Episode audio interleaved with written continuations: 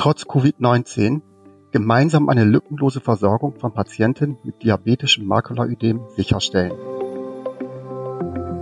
Herzlich willkommen zu einer neuen Ausgabe von Ärztetag Extra, einem Podcast der Ärztezeitung und Springer Medizin in Kooperation mit dem Unternehmen Novartis Pharma GmbH. Aufgrund der Corona-Pandemie werden aktuell im gesamten medizinischen Sektor viele elektive Eingriffe verschoben. Dies gilt auch für die Augenheilkunde, etwa bei Operationen des Grauen Stars, wenn diese medizinisch nicht zwingend geboten sind. Bei der intravitrealen operativen Medikamenteneingabe, kurz IVOM, zur Therapie verschiedener Netzhauterkrankungen wie der altersabhängigen Makuladegeneration und des diabetischen Makulaödems, kurz DMÖ, handelt es sich jedoch um nicht elektive Eingriffe. Hier fordern die Fachgesellschaften die kontinuierliche, lückenlose Versorgung der Patienten, ein Anruf, den auch die Patientenorganisationen unterstützen. Denn nur die kontinuierliche Behandlung, gerade im ersten Therapiejahr, ermöglicht es, die Sehkraft der Patienten zu stabilisieren oder sogar zu verbessern. Bei der IWAM werden Medikamente, allen voran Inhibitoren des vaskulären endothelialen Wachstumsfaktors, kurz VEGF, während eines kurzen, schmerzarmen Eingriffs in den Glaskörper des Auges indiziert. Zu den so behandelbaren Erkrankungen zählt das DMÖ, das in den Industrieländern zu den häufigsten Erblindungsursachen bei Menschen im erwerbsfähigen Alter zählt. Sehverbesserungen wurden mit der Zulassung des ersten VEGF-Inhibitors zur DMÖ-Therapie vor genau zehn Jahren erstmals möglich. Was die Wiederbehandlungsstrategie bei einer Anti-VEGF-Therapie betrifft, beziehen die Fachgesellschaften eindeutig Stellung. Initial und auch nach einer mindestens zweijährigen Therapiepause sollten Patienten mit einem DMÖ eine Serie von sechs Injektionen im monatlichen Abstand bekommen. Denn ihr Sehvermögen kann sich über die ersten drei Injektionen hinaus noch weiter deutlich verbessern. Die anschließende Behandlung orientiert sich am individuellen Bedarf des Patienten. Kontroll- und Therapieintervalle lassen sich dann oft verlängern und die Zahl der zur Sehkraftstabilisierung erforderlichen Injektionen nimmt Studien zufolge von Jahr zu Jahr ab. Eine Therapienotwendigkeit ist über das erste Behandlungsjahr hinaus in jedem Fall gegeben, um das Erreichte nicht zu gefährden. Im Praxisalltag sind aber viele Diabetespatienten mit einem DMÖ untertherapiert oder gehen ganz verloren. Ein Fakt, der bereits vor der Corona-Pandemie bestand. Oder, anders ausgedrückt, schon vorher wurde das volle Potenzial der seit zehn Jahren verfügbaren Anti-VEGF-Therapie nicht ausgeschöpft.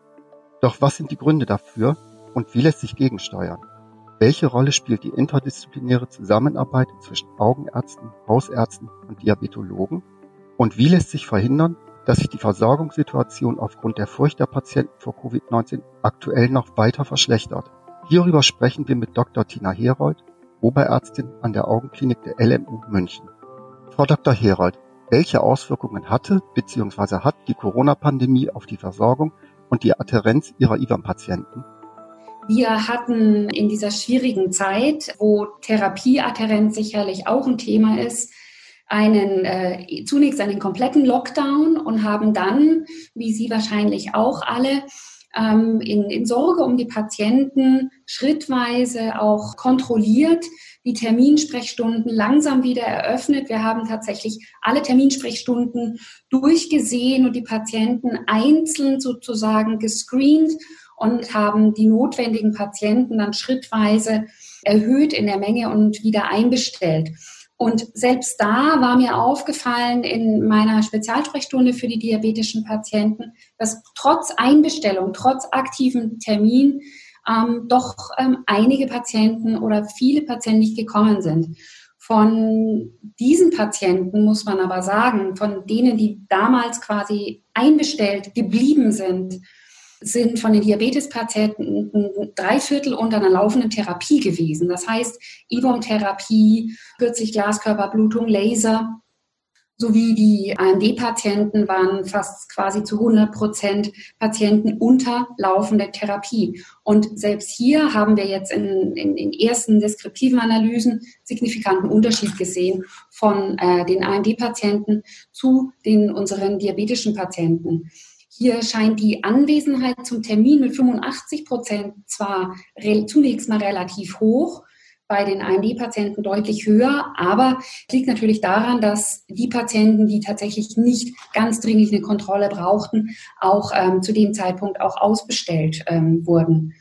Im ersten Jahr einer Anti-VEGF-Therapie benötigen Patienten mit einem DMÖ durchschnittlich etwa acht Injektionen um die maximal mögliche Sehverbesserung zu erreichen. Im Praxisalltag ist die Therapiedichte aber meist deutlich geringer. Worin sind die Gründe zu sehen? Was sind die daraus resultierenden Folgen? Und unterscheiden sich DMÖ-Patienten in puncto Adherenz von jenen mit feuchter AMD? Die eigenen Daten von uns mal über ein Jahr gemittelt vier bis fünf IBOMs im ersten Jahr. Ocean-Studie ähm, auch 4,5 im ersten Jahr.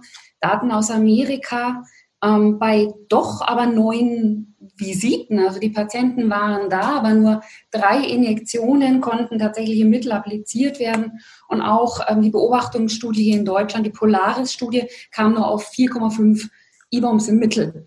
Das heißt, irgendwo ist da aus welchen Gründen eine Sättigung sozusagen im Real-Life-Setting sind diese Patienten in der Regel untertherapiert. Und das kann natürlich ähm, vielerlei Gründe haben. Einer ist vielleicht, dass diese Patienten, mit denen wir es hier zu tun haben, einfach sehr besondere Patienten sind. Man nimmt in der Ophthalmologie gerne die Vergleichsgruppe der altersbedingten Makuladegeneration, weil diese auch eine langfristige Therapieadherenz benötigen und eine langfristige Ivum-Therapie bedürfen. Man muss aber immer sehen, dass diese Patienten sozusagen von ihrer Gesamtstruktur grundsätzlich unterschiedlich sind. Die DMÖ und die Patienten mit diabetischer Retinopathie sind in der Regel sehr viel jünger als die AMD-Patienten. Durchschnittliches Alter bei Diagnose ca. 50 Jahre, Tendenz jünger. Und äh, deswegen spielt auch die Erwerbsfähigkeit bei diesen Patienten und damit verbunden auch mit der äh, Therapieadherenz eine ganz, ganz große Rolle. Punkt ist auch für die Ophthalmologie, dass das DMÖ und die diabetische Retinopathie ein Langzeitmanagement erfordert. Das ist immer ein ganz großer Punkt, dem Patienten auch klar zu machen, wenn er das erste Mal mit so einer Diagnose DMÖ oder diabetische Retinopathie konfrontiert wird. Dann etwas, was ähm, wir alle oder wir auch Augenärzte uns immer wieder ähm, vor Augen führen müssen, ist, für mich ist natürlich die, eine gesunde Funktion der Netzhaut mein Ein und Alles für unsere Patienten. Aber ähm, auch wir dürfen immer nicht vergessen, auch wenn es um das Thema Therapieadherenz geht, dass für den diabetischen Patienten die gesunde Funktion seiner anderen Organe wie die Herzkranzgefäße oder Nierengefäße mindestens gleichbedeutend sind.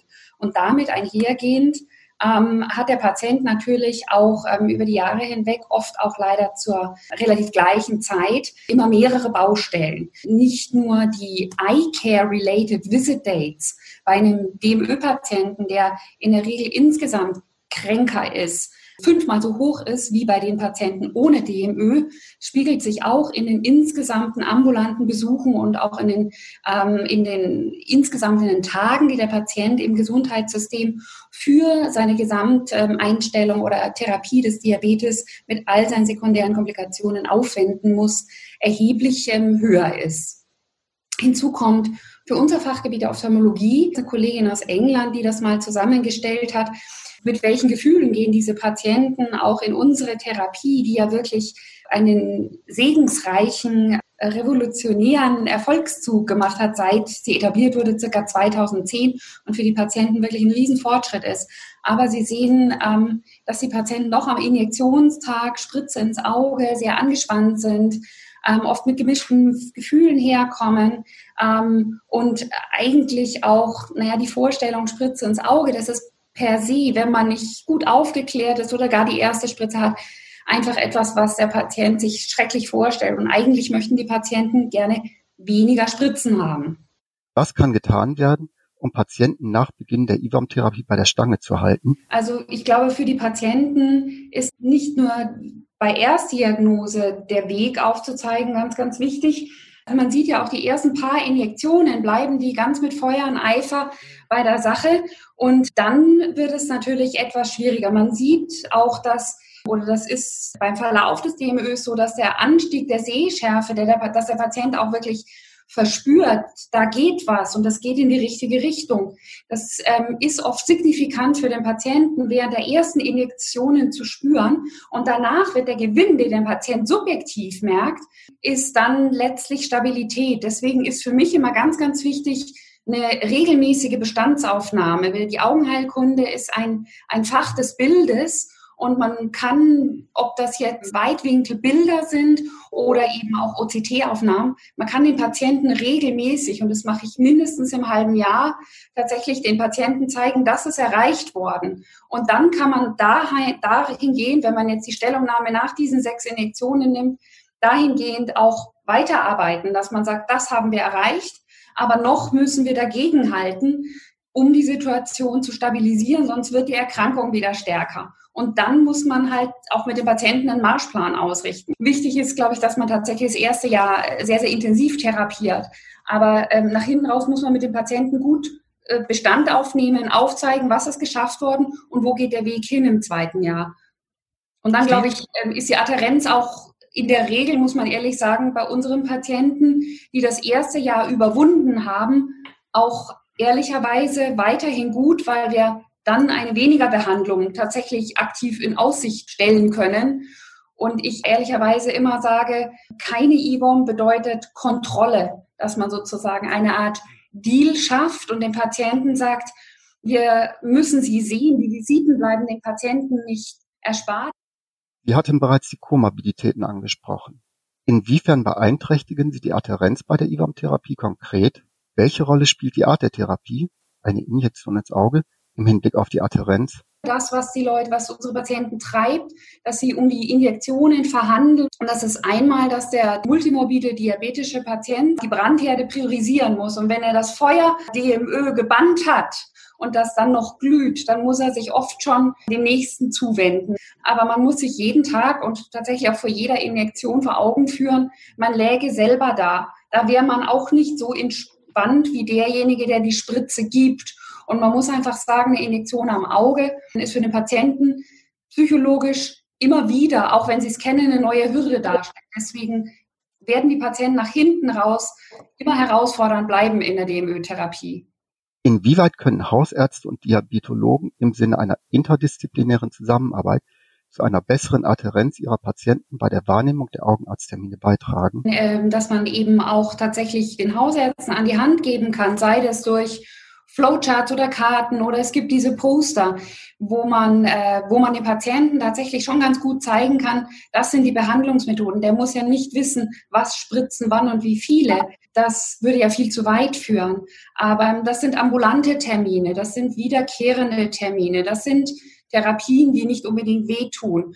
Sie stellen mittlerweile eine Sehverbesserung auch in Aussicht. Also früher waren ja diabetische Augenkomplikationen oft so, dass dann die Kollegen sagten, oh, oh, oh, oh, das kann man fast nicht mehr aufhalten. Es ist gerade bei der Makulopathie auch tatsächlich wirklich eine Besserung bis sozusagen kompletter Wiederherstellung möglich.